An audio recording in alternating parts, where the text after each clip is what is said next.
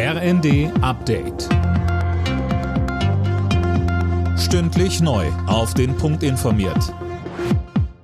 Ich bin Dirk Jostes. Guten Morgen. Der Vermittlungsausschuss hat grünes Licht für das Bürgergeld gegeben. Das Gremium aus Bundesrat und Bundestag unterstützt den Kompromiss der Ampelregierung und Union.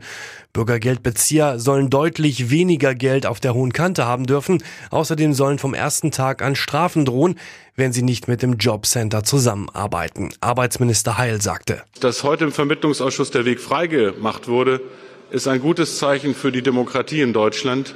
Sie ist handlungsfähig, auch wenn unterschiedliche Mehrheiten in Bundesrat und Bundestag sind. Und deshalb sehen Sie heute einen Bundesarbeitsminister, der sich freut, dass ab 1. Januar das Bürgergeld kommt und dass Hartz IV in Deutschland überwunden wird. Der ukrainische Präsident Zelensky hat die russischen Luftangriffe auf das Stromnetz in seinem Land scharf verurteilt. Bei Temperaturen unter 0 Grad sei das ein offenkundiges Verbrechen gegen die Menschlichkeit, sagte er auf einer Dringlichkeitssitzung des UN-Sicherheitsrats.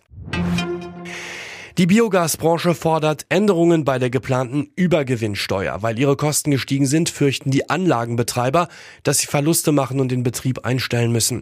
Der Fachverband Biogas fordert deshalb, dass die Branche von der Steuer ausgenommen wird.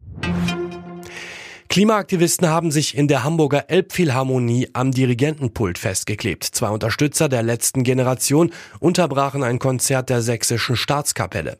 Genau wie es nur ein Violinkonzert von Beethoven gibt, haben wir nur diesen einen Planeten, schrieb die Gruppe auf Twitter.